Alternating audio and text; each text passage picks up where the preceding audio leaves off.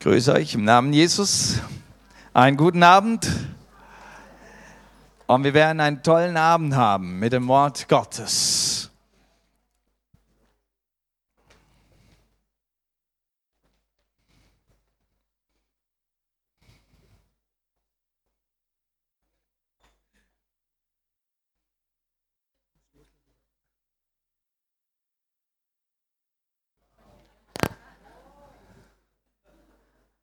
Wow.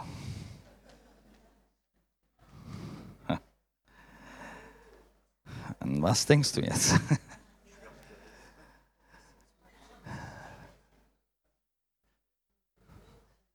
Denn das Wort Gottes ist lebendig und kräftig und schärfer denn kein zweischneidig Schwert und dringt durch, bis dass es scheidet Seele und Geist, auch Mark und Bein und ist ein Richter der Gedanken und Sinne des Herzens. Darf ich Beate nach vorne bitten?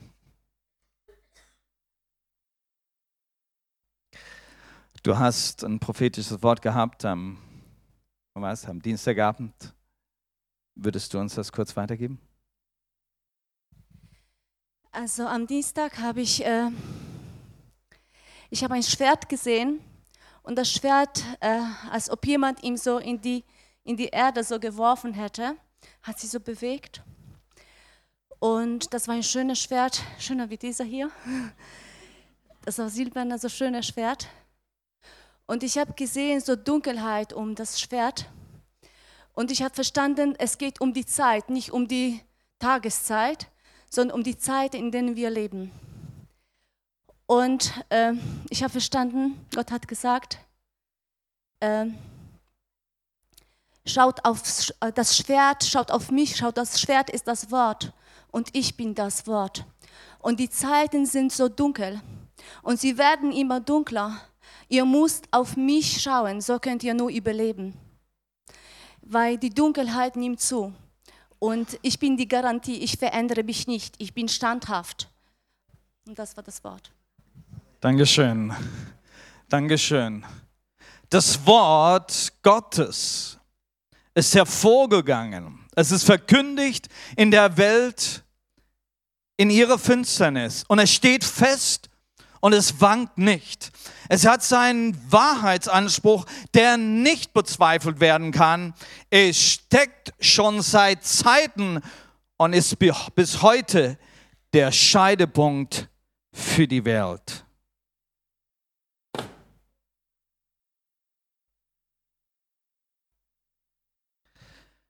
Die Welt muss sich dem Wort Gottes stellen.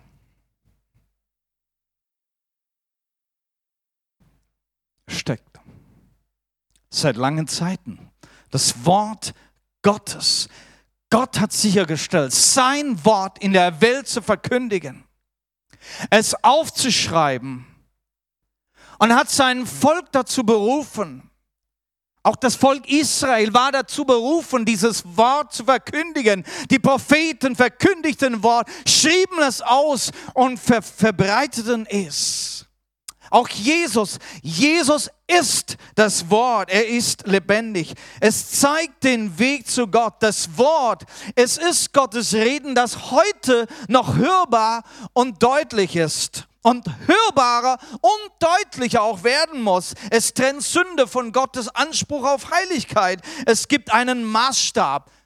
Dieses Wort gibt einen Maßstab hier auf der Erde, an dem sich alles messen muss. Nicht nur die Taten, sondern auch Gedanken, Motive und Einstellungen. Und deshalb dringt dieses Schwert hindurch, es dringt hinein. Und jeder muss sich diesem, Wert, äh, diesem Schwert stellen, nicht nur unsere Taten, die nach Gut und Böse geteilt werden, sondern auch unsere Motive, unsere Gedanken. Und was ist der Maßstab? Was ist heute noch ein Maßstab? Man, will, man versucht ja alle Maßstäbe irgendwo auf die Seite zu rücken, damit man, damit man eben das, was früher als böse hingestellt war, heute als gut heißen kann. Die, die vom Gericht verurteilt waren, noch vor Jahren, wurden durch eine Auflösung dieses Gesetzes, heute werden sie noch dafür bezahlt dass man sie anscheinend falsch gerichtet hatte. Das ist Perversion. Wir brauchen diesen Maßstab, der auch heute noch genauso steht und genauso verkündigt wird. Das Wort Gottes. So sagt das Wort Gottes, wer mich verachtet und nimmt meine Worte nicht auf, der hat schon seinen Richter das Wort, welches, welches ich geredet habe. So spricht Jesus. Das wird ihn richten am jüngsten Tage. Möchte jetzt einige Leute nach vorne rufen, die uns kurz rüberbringen, was sie zu diesem wunderbaren Bibelvers an Gedanken haben, den Gott uns gegeben hat über das Wort. Die Schrift, das Wort Gottes, ist von Gott eingegeben. Es nütze zur Lehre, zur Überführung, zur Zurechtweisung, zur Unterweisung und zur Gerechtigkeit. Und ich möchte da erst äh, nach vorne bitten jetzt äh, den, den äh, Anatoly. Ich lese euch diesen Bibelvers noch aus einer anderen Übersetzung vor, eine neue Übersetzung. Die ganze Schrift ist von Gottes Geist gegeben und von ihm erfüllt. Ihr Nutzen ist entsprechend. Sie lehrt uns die Wahrheit zu erkennen, überführt uns von Sünde, bringt uns auf den richtigen Weg und erzieht uns zu einem Leben, wie es Gott gefällt. Anatoly, ein Gedanke darüber. Ja, wo Ralf hat mich angesprochen, ja. Dann ich war in der Küche, wir heute haben Missionsessen mit Lamara und dann habe ich gesagt, ja gut, habe gesagt, Gott, was soll ich geben? Ja, und dann habe ich sofort gekriegt von Gott. Äh, so ist es. Wir äh, wollen gute Leben haben hier auf der Erde. Wir lernen viel, ja. Guter äh, Beruf, viel muss man lernen. Aber das ist, nutzt auch Menschen nicht, weil wir müssen einmal sterben und vor Gott stehen. Darum, Gottes Wort ist wichtig für uns. Ja? Gottes Wort ist für ewig gegeben. Und Jesus selber ist dieses Wort, wir haben gesagt. Und ähm, dass wir äh, wollen aufwachsen. Wir müssen dann Wort Gottes nehmen, im Geist wachsen, geistliche Leben, weil nur Geist erreicht ewige Leben, nicht unser Leib. Ja? Darum geht es ganz wichtige, wo Schriftgelehrte damals, diese Philosophie, Professoren, Doktoren, egal, die haben gesagt zu Jesus, Meister, Lehrer. Und, Jesus hat gesagt, lehrt von mir. Darum, nimmt von Jesus und ihr werdet ewige Leben haben, weil Wort Gottes sagt, nur durch Glaube an Jesus Christus wir sind gerecht. Amen. Amen. Dankeschön. Darf die Olga nach vorne bitten, einen Gedanken zu diesem Bibelvers.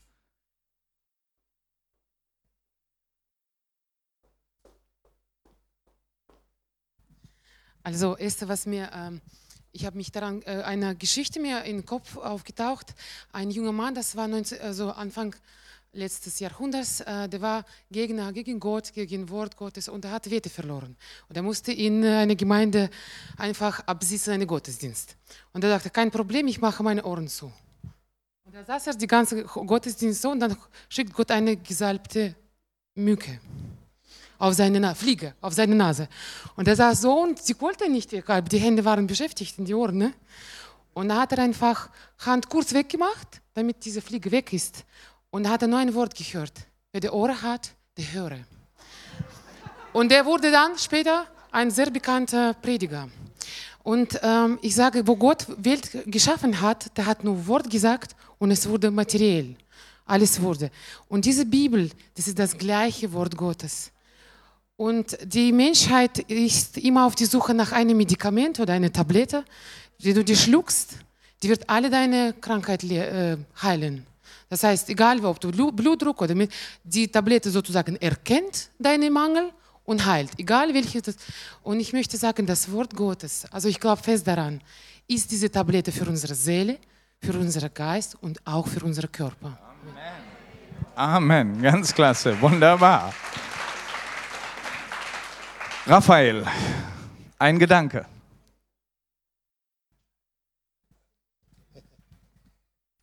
Ist schwer eine Gedanke, da kommen mehrere. Aber ja, muss ich gehorsam sein. Wort, Gottes, die Bibelstelle, was wir haben gelesen, erster Gedanke ist mir gekommen, Wasserwaage, Wasserwaage und sichere Weg. Also, diese, wie ich zu Glaube gekommen bin, habe ich niemanden gehabt. Ich möchte ja hier nicht Zeugnis geben jetzt, aber habe ich niemanden gehabt, außer meine Frau, weil durch sie bin ich zu Glaube gekommen. Sonst konnte ich niemand glauben. Und habe ich angefangen, Wort Gottes zu lesen. Und Wort Gottes war dieser Maßstab, war diese Wasserwaage, was hat mir gezeigt von Anfang an. Ich habe keinen Pastor gehabt, keine Leiterschaft, keine Gemeinde, aber ich habe Wort Gottes gehabt. Und die Wort Gottes hat mir Richtung gegeben. Ich, hab, ich konnte unterscheiden von Anfang an. Gott hat mir gezeigt, das ist nicht gut, was du machst, das ist gut, was du machst. Ja? So geht mit diesem Weg. Wort Gottes zeigt auch, wenn wir unser Leben bauen, das ist das einzigste Fundament, wo du sicher sein kannst, kann sein, dass wenn du Wort Gottes glaubst, dass du bleibst stehen. So auch Jesus gesagt hat, da sind zwei Häuser. Der eine wurde auf dem äh, Sand gebaut, der andere wurde nicht auf dem Sand. Wort Gottes ist Fundament. Wenn wir auf Wort Gottes bauen, werden unsere Ehe stark sein, werden wir stark sein, wird unsere Gemeinde und deine Glaube wird stark sein. Und wenn der Wind kommt von rechts oder links, du wirst erkennen können, weil du Wort Gottes kennst, ob das ist Wind von Heiliger Geist oder ist das Wind nicht von Heiliger Geist. Danke. Amen. Danke. Halleluja.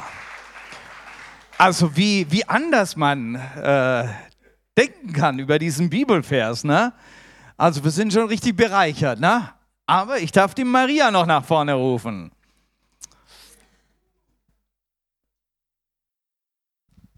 Ja, also mir ist eingefallen, dass das Wort Gottes vergleichbar ist mit einem Kompass, das uns den richtigen Weg im Leben zeigt, zeigt, wo etwas falsch läuft in unserem Leben, wenn wir das Ziel verfehlen weil wir sündigen zum Beispiel. Und vorhin, als ich dem Joel hinterhergelaufen bin, meinem kleinen Sohn, der ist jetzt ein Jahr alt, wollte er immer auf die Bühne klettern. Dann habe ich ihm Nein gesagt und habe gewartet. Hört er auf mich oder macht das trotzdem? Und genauso ist es mit dem Wort Gottes. Also es sagt uns ganz klar, was wir tun sollen. Und dann liegt es an uns, ob wir darauf hören, uns danach richten oder ob wir trotzdem unseren eigenen Weg gehen. Super gut. Fantastisch. Also wenn ein Apostel sich über diese Schrift auslässt. Dann sagt er, die Schrift nun, das ist das Werkzeug Gottes, um der Welt seine Ansprüche seines Reiches zu verkündigen, sowie sein Volk und seine Gemeinde zu bauen.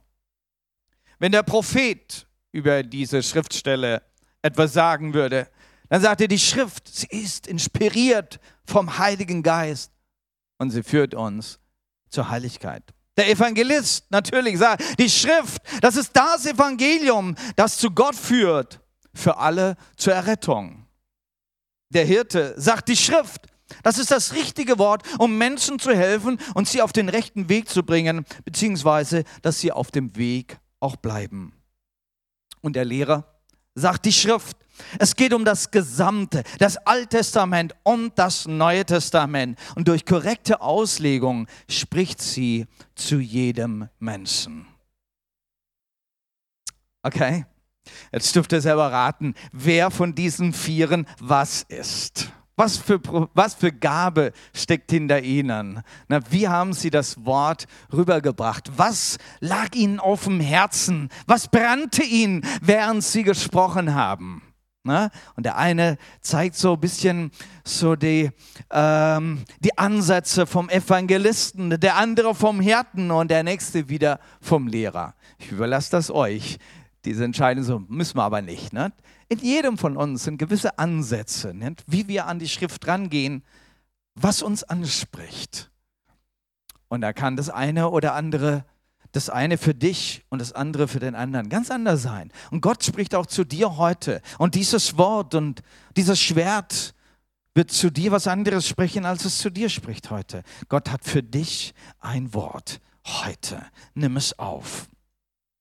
Wisst ihr, das Wort Gottes war für Gott auch sehr wichtig, dass es für die Welt ist, dass es für sein Volk ist. Beides. Für die Welt und für das Volk. Für die Welt soll das Evangelium des Reiches Gottes gepredigt werden, damit sie das Licht sehen, aus der Finsternis heraus in das Licht kommen und ewiges Leben bekommen. Halleluja. Das Wort ist aber auch die Richtschnur für sein Volk damit es weiß, wie es leben soll in Heiligkeit, um Gott zu gefallen und in Gemeinschaft und in Anbetung mit ihm zu stehen.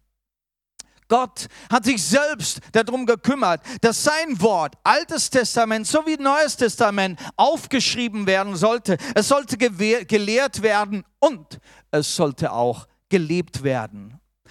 Er hat dafür gesorgt, dass es übersetzt wird, dass es verbreitet wird, dass es verteilt wird. Wisst ihr, das Alte Testament, das gab es ja schon in kompletter Form zur Zeit Jesu. So kurz vor der Geburt Jesu war das Alte Testament fertiggestellt, wie wir es auch heute kennen, mit der Tora, die fünf Bücher Mose, den Propheten, die Geschichtsbücher und ganz zum Schluss die anderen Schriften. Und Jesus hatte schon dieses ganze Alte Testament in der Hand. Übrigens war das Alte Testament auch schon lange übersetzt worden. Schon 130 Jahre vor Christus hat man sich herangemacht und das Alte Testament übersetzt in das Griechische. Das ist die LXX, die Septuagint.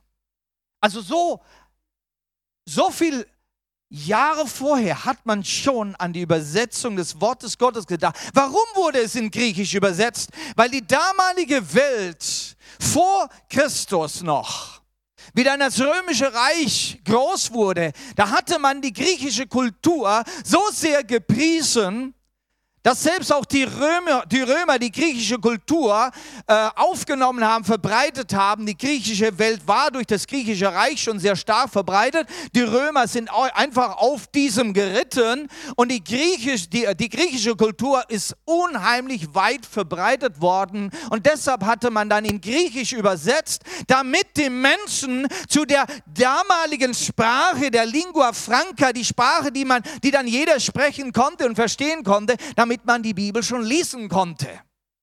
Weil das Hebräisch dann doch eben zu schwierig war für die andere Nation. Und dann kam das Neue Testament dazu. Äh, 200 Jahre nach Christus war das Neue Testament dann auch schon fertig mit, mit all den Schriften, die wir auch heute haben. 419 war es dann endgültig festgelegt worden in einem Konzil, dass es diese 27 Bücher des Neuen Testamentes das Wort Gottes sind. Und so ging es auch schon bald los mit Übersetzungen. Im Jahr 420 war es dann ähm, äh, Hieronymus, der sich rangemacht hat und hat dann die ganze Bibel auf Latein übersetzt, weil mittlerweile dann Latein die Sprache der ganzen römischen Welt war. Die Vulgata ist das lateinische, äh, die lateinische Bibel die dann natürlich auch in der katholischen Kirche für viele Jahrhunderte verwendet wurde. Wisst ihr, dass vor Martin Luther die Bibel schon in Deutsch übersetzt war? 1466 kam die Mentelin-Bibel raus, wurde in Straßburg gedruckt, war in Deutsch. Aber die Bibel war aus der Vulgata, aus der lateinischen Übersetzung übersetzt. Zweitens war sie Wort für Wort übersetzt. Und drittens war es zu der damaligen Zeit ein Altdeutsch, das verwendet wurde. Also war sie nicht wirklich interessant. Aber es war die erste Bibel, die gedruckt werden konnte, weil der ähm, Gutenberg dann gerade seine Druckmaschine erfunden hat und war natürlich, wollte natürlich was Gutes drucken. Und so wurde die Mentelin Bibel gedruckt und schneller verkauft, als er es gedacht hatte. Der Inhalt ließ natürlich zu wünschen übrig und genau das hatte dann Martin Luther bewegt. Wir brauchen die Bibel im heutigen Deutsch. Und zweitens brauchen wir die Bibel übersetzt aus dem Urtext, Hebräisch und Griechisch, damit wir wissen, was Gott uns zu sagen hat. Und das war das Werk von Martin Luther. Die Lutherbibel kam in Wittenberg 1534 raus. Viele Jahre später, 1871, waren es Elberfelder Brüder, die sich rangemacht haben an die Bibelübersetzung und aus dem Urtext sie noch einmal zu übersetzen. Dann war das Deutsch natürlich schon ganz anders. 300 Jahre später. So kam in Wuppertal dann die Elberfelder Bibel raus, die dann auch nochmal revidiert wurde und dann 1905 in lateinische Schrift gedruckt wurde und wir haben sie bis heute noch. Es gibt Übersetzungen der Bibel, es gibt so viele Übersetzungen der Bibel weltweit, dass mittlerweile 95 Prozent der Bevölkerung, der Weltbevölkerung die Bibel lesen kann. Nicht alle in ihrer Muttersprache, aber es gibt ja auch Länder wie in Afrika, einige Länder, da wird in der Schule nur auf Englisch oder auf Französisch unterrichtet. Das heißt, viele Menschen, obwohl sie eine andere Muttersprache sprechen, können aber in Französisch oder Englisch auch die Bibel lesen. Somit gibt es heute, zum Stand heute, 1. Januar 2017, ganz genau 648 Sprachen, die ganze Bibel in 648 Sprachen. Das Neue Testament ist in weiteren 1432 Sprachen übersetzt und nur wenige Schriften sind übersetzt in weiteren Sprachen, also nochmal 1145 Sprachen. Das heißt, in 3225 Sprachen gibt es heute das Wort Gottes oder Teile des Wortes Gottes. Und diese erreichen 95 Prozent der ganzen Welt. Trotzdem sind Bibelübersetzer, Tausende von Bibelübersetzern heute noch unterwegs. Insgesamt gibt es ja etwa 6.900 Sprachen in der Welt. Ja, manche Sprachgruppen sind sehr klein.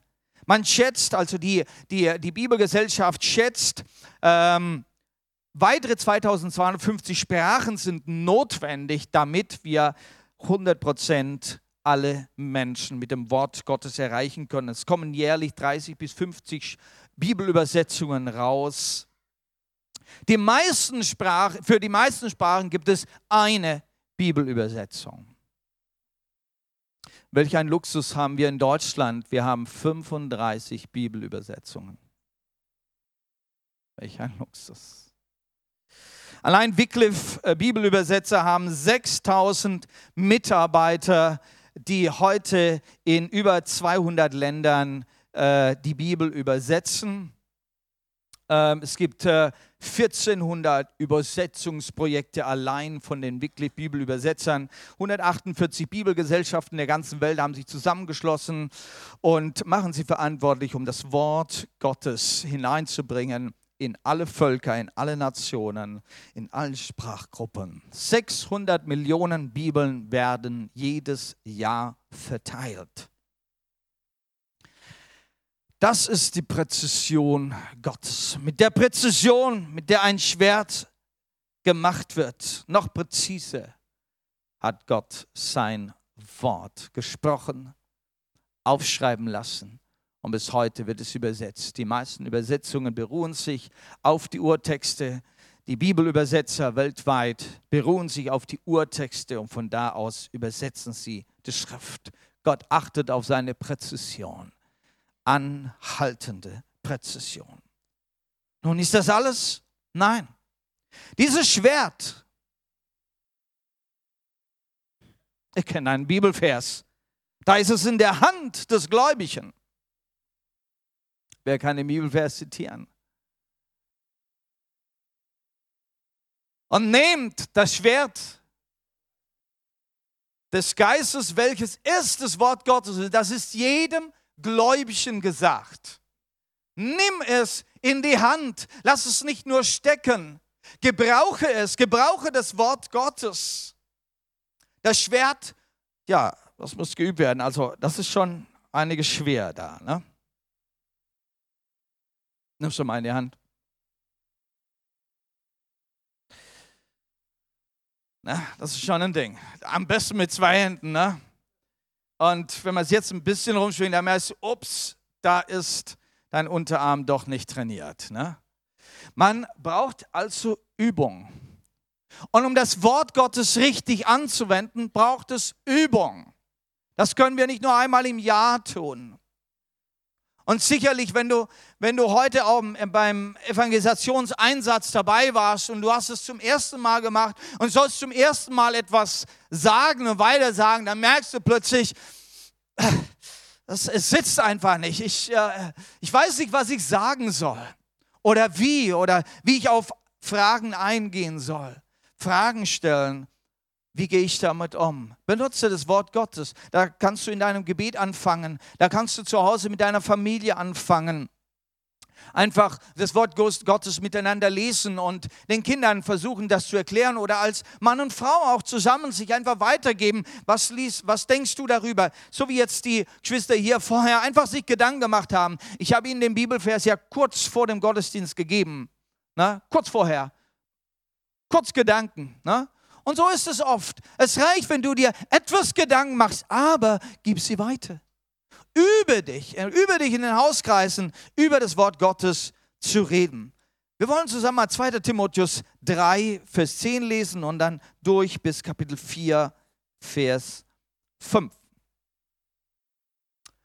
Und da wollen wir uns anschauen, wie Paulus den Timotheus anweist über das Wort Gottes. Du aber bist mir gefolgt in der Lehre. So fängt er an. In der Lehre. Und das, die Lehre ist ja gegründet auf dem Wort Gottes. Dann geht es aber weiter. Im Leben, im Streben, im Glauben, in der Langmut, in der Liebe und in der Geduld.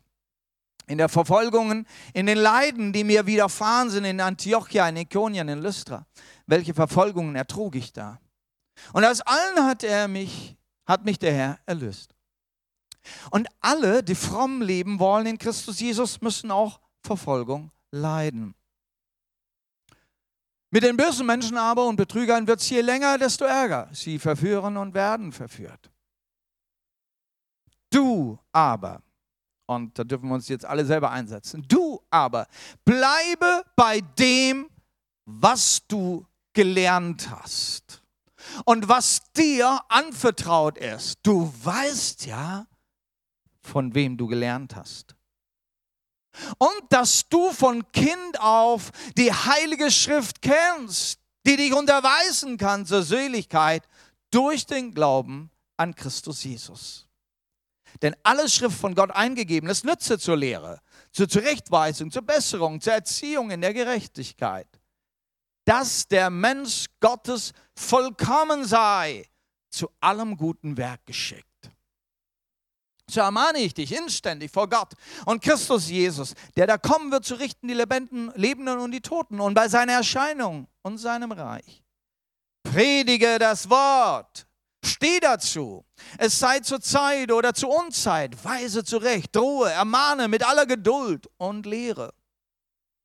Denn es wird eine Zeit kommen, da sie die heilsame Lehre nicht ertragen werden, sondern nach ihrer eigenen Gelüsten werden sie sich selbst Lehrer aufladen nach denen ihnen die Ohren jucken.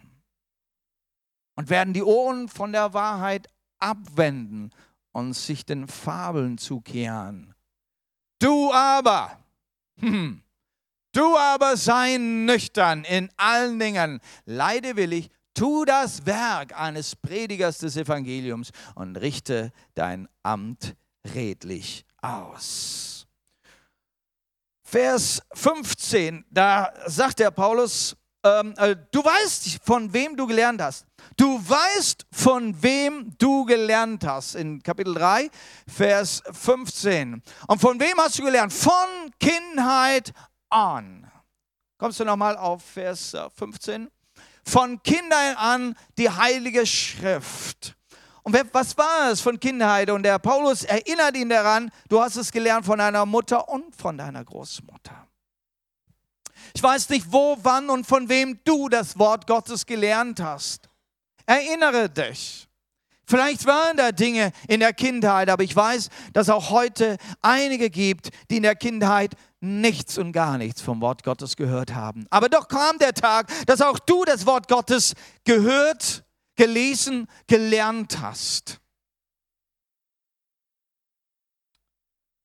Du weißt, von wem du es gelernt hast. So schreibt der Paulus. Von wem hat er es gelernt? Mutter und Großmutter. Und er preist sie auch dafür.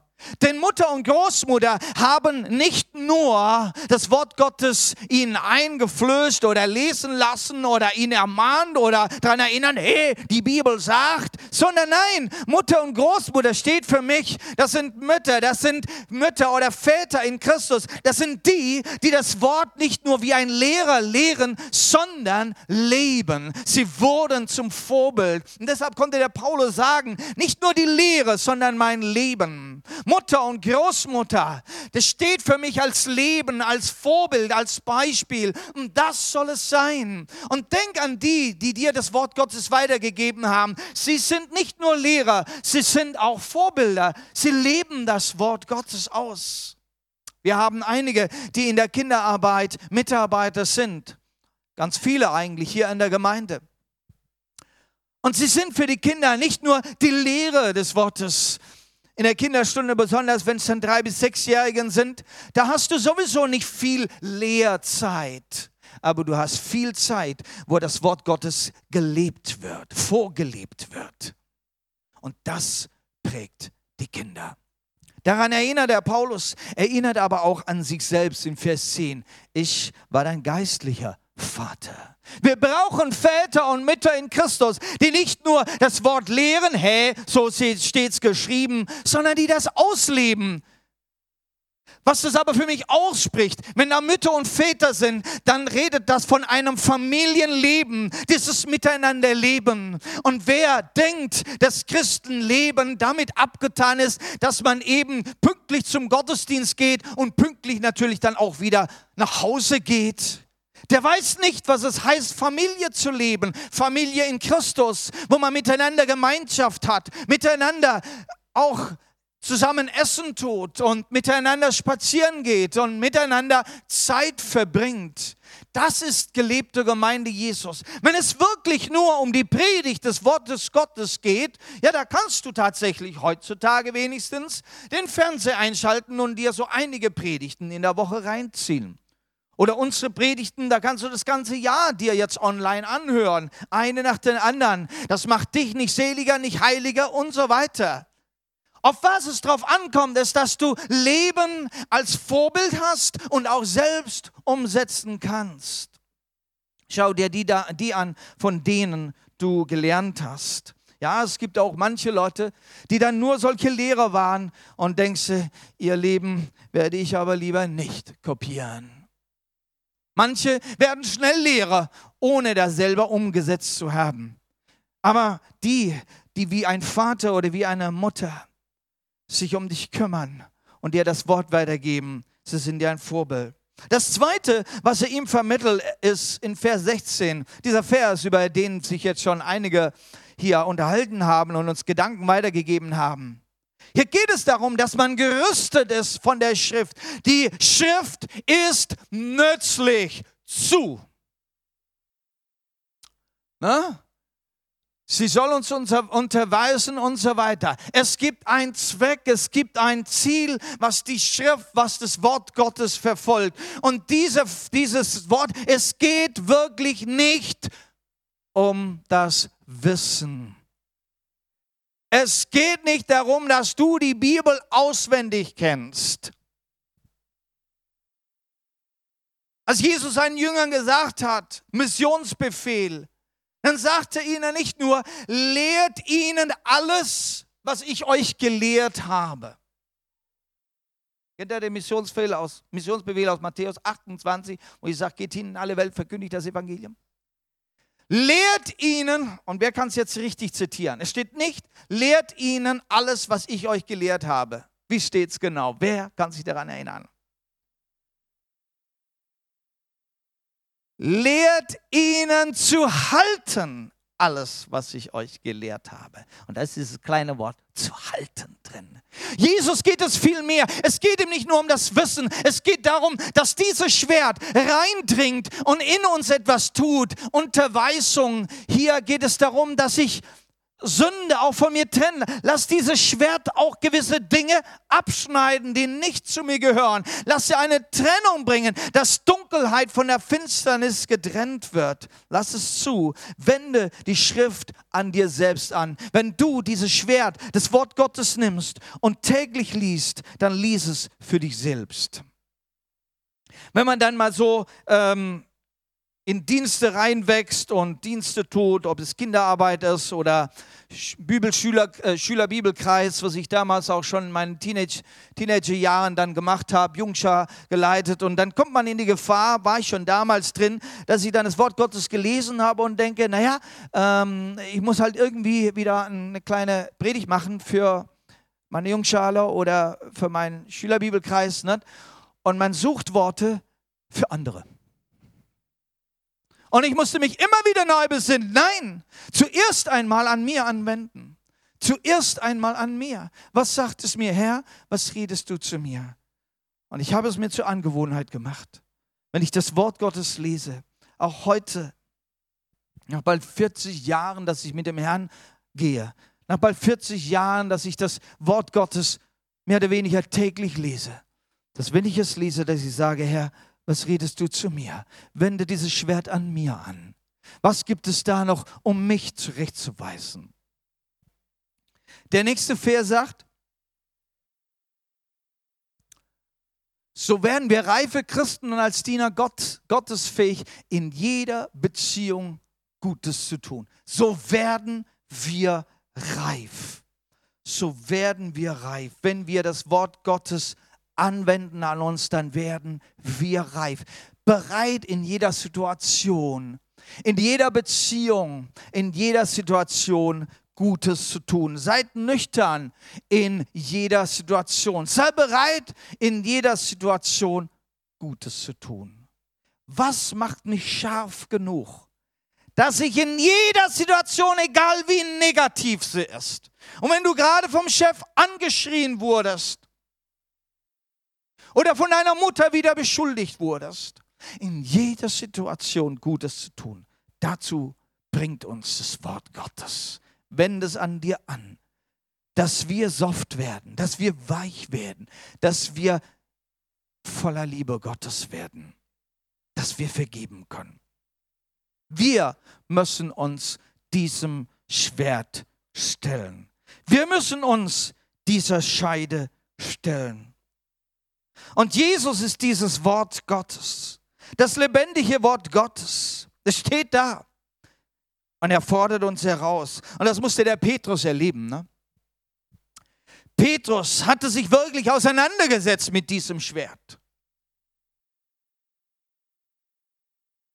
Als Jesus dann da dieses Handtuch umgebunden hatte und dann die Wasserschüssel nahm und zu seinen Jüngern und jedem Einzelnen die Füße gewaschen hat, dann äh, sagte Petrus, nein, nein, nein, das lasse ich jetzt nicht zu. Und Jesus sagt, nein, wenn ich dir nicht die Füße wasche, dann hast du keinen Anteil an mir.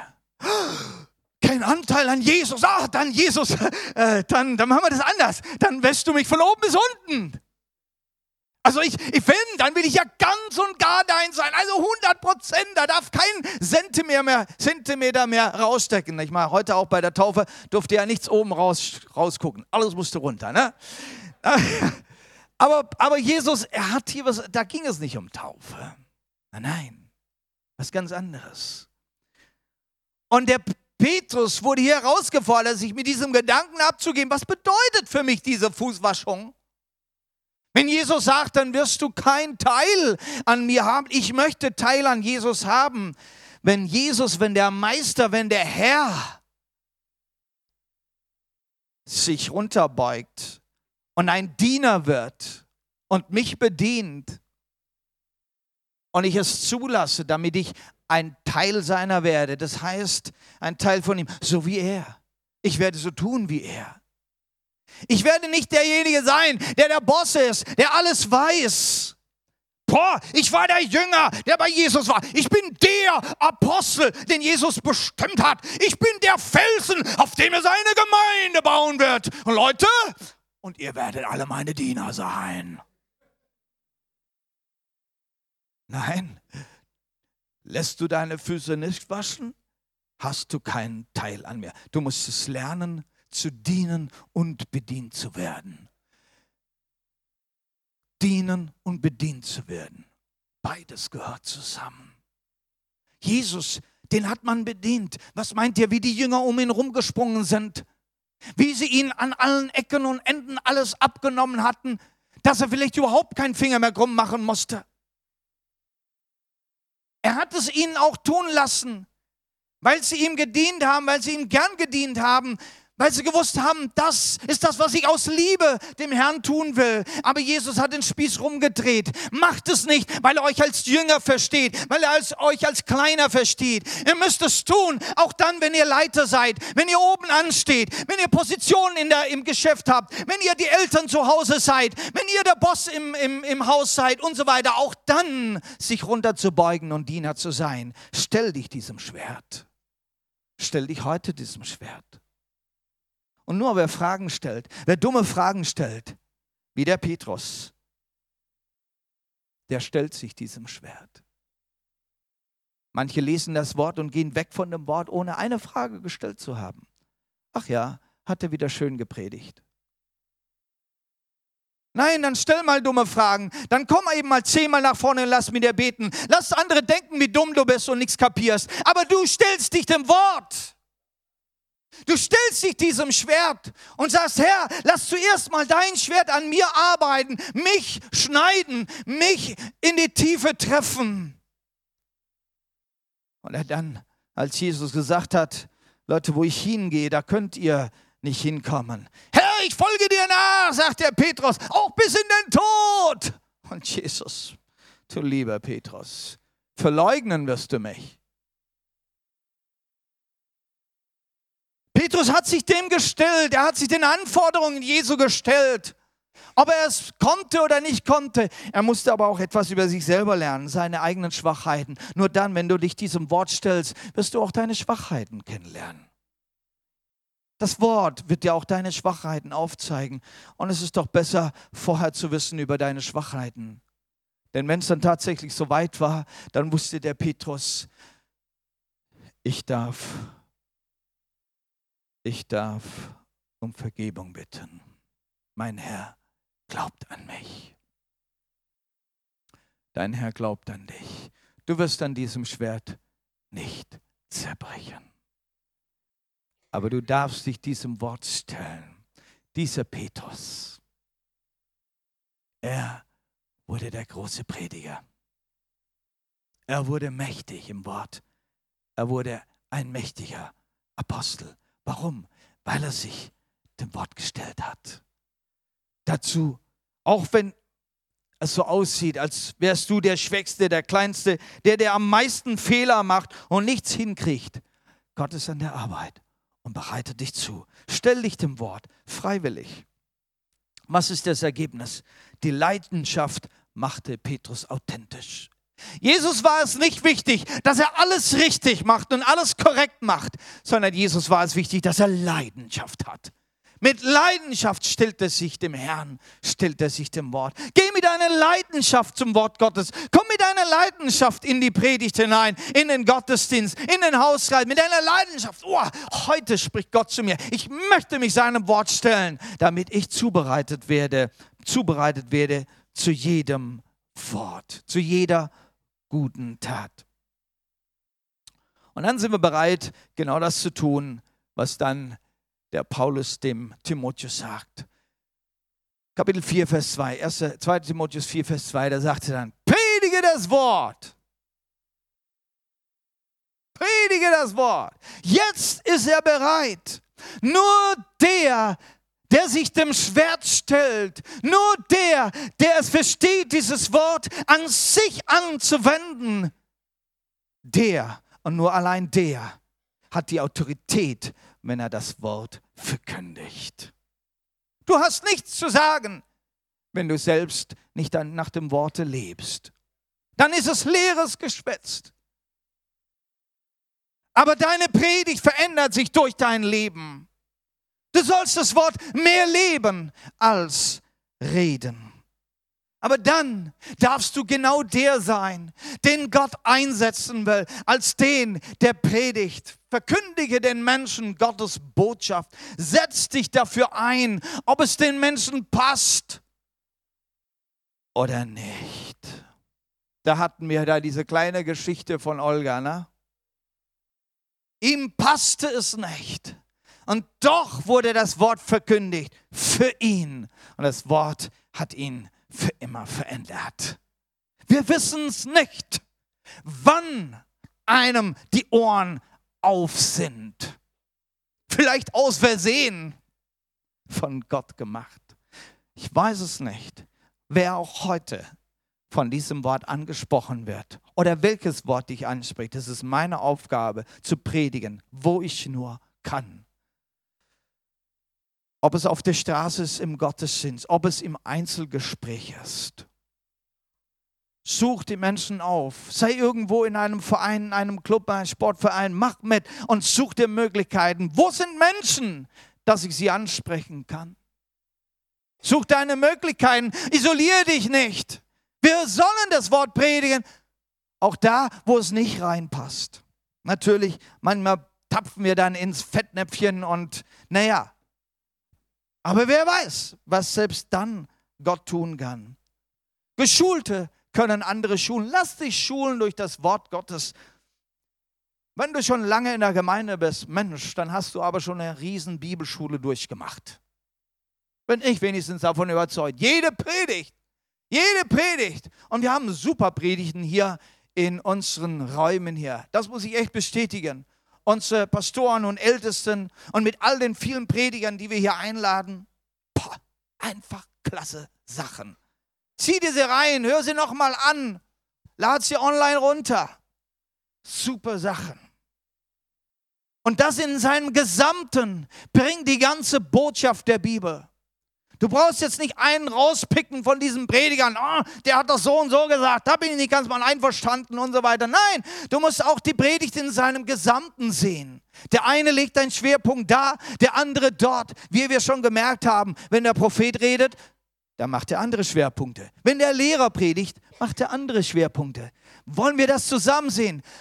Nimm dir jede Woche Zeit, höre das Wort Gottes, lass dich schulen. Und wer geschult ist, der darf andere schulen.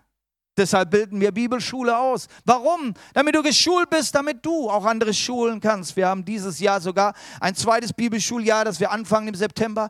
Könnt ihr euch Informationen holen dort. Sei dabei, lass dich schulen, werde Mitarbeiter, such dir Möglichkeiten, das Wort Gottes weiterzugeben. Ich muss ehrlich sagen, am meisten habe ich gelernt, am meisten habe ich über das Wort Gottes gelernt, als ich angefangen habe, das Wort Gottes weiterzugeben. Das durfte ich tun, als ich mit 16 Jahren gelernt habe, Jungschar zu halten und dort den Kindern das Evangelium auf einfache Form weiterzubringen. Und ich bin Gott dankbar, dass ich sehr früh anfangen durfte, da habe ich das Wort Gottes in seiner Essenz gelernt, als ich es weitergeben musste. Zuhören kann man gut, ne? Und, und solange du hier sitzt, denkst du, boah, das sind klasse Sachen, die merke ich mir. Sei mal gespannt, wie viel du dir morgen noch bis morgen gemerkt hast. Ne? Du dann na, gib's weiter, was, was du hörst, gib's weiter. Rede, rede später darüber. Rede mit deinem Partner in deiner Familie, mit deinem Freund. Rede darüber, was du gehört hast. Das bleibt dir viel besser hängen. Der Paulus sagt, da braucht es natürlich auch einige Geduld. Weise sie zurecht und ermutige sie, wo es nötig ist. Lehre sie in aller Geduld. In aller Geduld. Also ich weiß nicht, wie oft, äh, Kids, ihr müsst mir das jetzt vergeben, aber äh, ich weiß nicht, wie oft ich Ihnen schon gesagt habe, putz dir die Zähne. Liebe Eltern, ist es bei euch zu Hause auch so? Und meine Kids, die haben so eine Angewohnheit, die wollen sich die Hausschuhe nicht anziehen. Die findet man in jeder Ecke im Haus. Na, jetzt im Sommer ist es natürlich willkommen, aber ne, im Winter, sie lieben es einfach barfüßig. Also mittlerweile muss ich aufhören, jetzt da was zu sagen. Dann das, aber ihr wisst ja, ne, da braucht man viel Geduld. Warum? Warum Geduld? Ein Lehrer kann weglaufen. Ich habe euch alles gesagt. Jetzt ist es an euch. Jesus hat gesagt, lehret ihnen zu halten. Nicht nur einmal gesagt und das war's, sondern verfolgen. Bleiben wir dran. Das, dafür sind Hauskreise gut. Wenn du noch nicht im Hauskreis bist, schau dich um, komm zu uns auch vielleicht als Leiter zu und dann gucken wir, wo du reinkommen kannst. Denn im Hauskreis, da, da arbeitet man miteinander, da kann man das Wort durcharbeiten und hinkommen zur Anwendung. Lass das Wort an dir arbeiten. Wende es an braucht man natürlich viel Geduld. Jetzt habe ich es schon zehnmal gesagt und jetzt kommst du wieder. Wie oft? Also Gott muss ja groß enttäuscht sein von uns. Ne? Aber ist er nicht, weil er, ein, weil er ein Gott voller Geduld ist. Und er bleibt dran, bis wir es gelernt haben. Und wenn wir es gelernt haben, dann dürfen wir es weitergeben an andere. Mit großer Geduld. Unsere Kindermitarbeiter brauchen viel Geduld Fragen wir mal unsere Jugendmitarbeiter, wie viel Geduld sie brauchen, bis unsere Jugendlichen es kapiert haben. Oder unsere Hauskreisleiter haben auch so manche Geschichten zu erzählen. Und ich weiß nicht, wenn ich jetzt den Edmund fragen würde oder den Arthur, wie viel Geduld sie schon aufgebracht haben mit so manchen Mitgliedern der Gemeinde. Viel Geduld, viel Geduld. Aber Gott hat die Geduld. Warum nicht wir?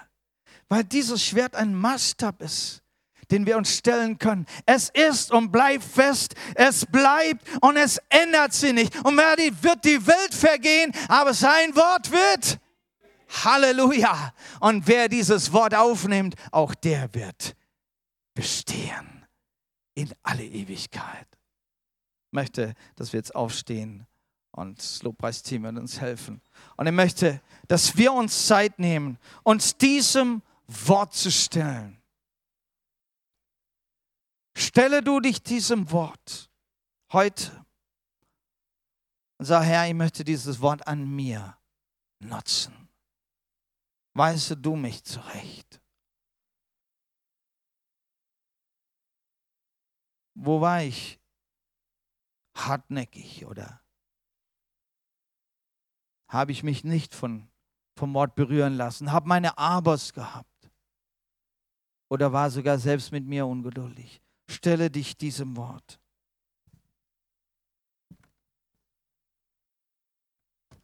Ich möchte es ganz bewusst hier in der Mitte stellen. Und ich möchte jetzt euch die Zeit geben, während dem Lobpreis, euch diesem Schwert zu stellen. Stellt euch diesem Schwert. Bevor wir anfangen, es zu benutzen und andere zu lehren, wollen wir uns dem Schwert stellen, so wie es Petrus gemacht hat. Wollen wir uns Jesus stellen und sagen, Herr, lass dein Schwert zuerst mal an mir tief rein. Meine Gedanken, meine Motive, meine Einstellungen. Lass es an dir arbeiten. Du darfst nach vorne kommen und möchte, dass ihr nach vorne kommt und euch einfach diesem Schwert stellt. Vor dem Herrn ins Gebet geht ins Buße geht. Und äh, wir werden auf der Seite bereitstehen, für euch zu beten. Vielleicht auf der Seite, auf der Seite. Aber hier in diesem mittleren Raum möchte ich ein, euch einladen, nach vorne zu kommen und euch selbst dem Wort Gottes als das Schwert, euch ihm zu stellen, sagen, Herr, ich tue Buße. Herr, ich stelle mich. Ich mache mich bereit für dich. Möchte dein Diener sein.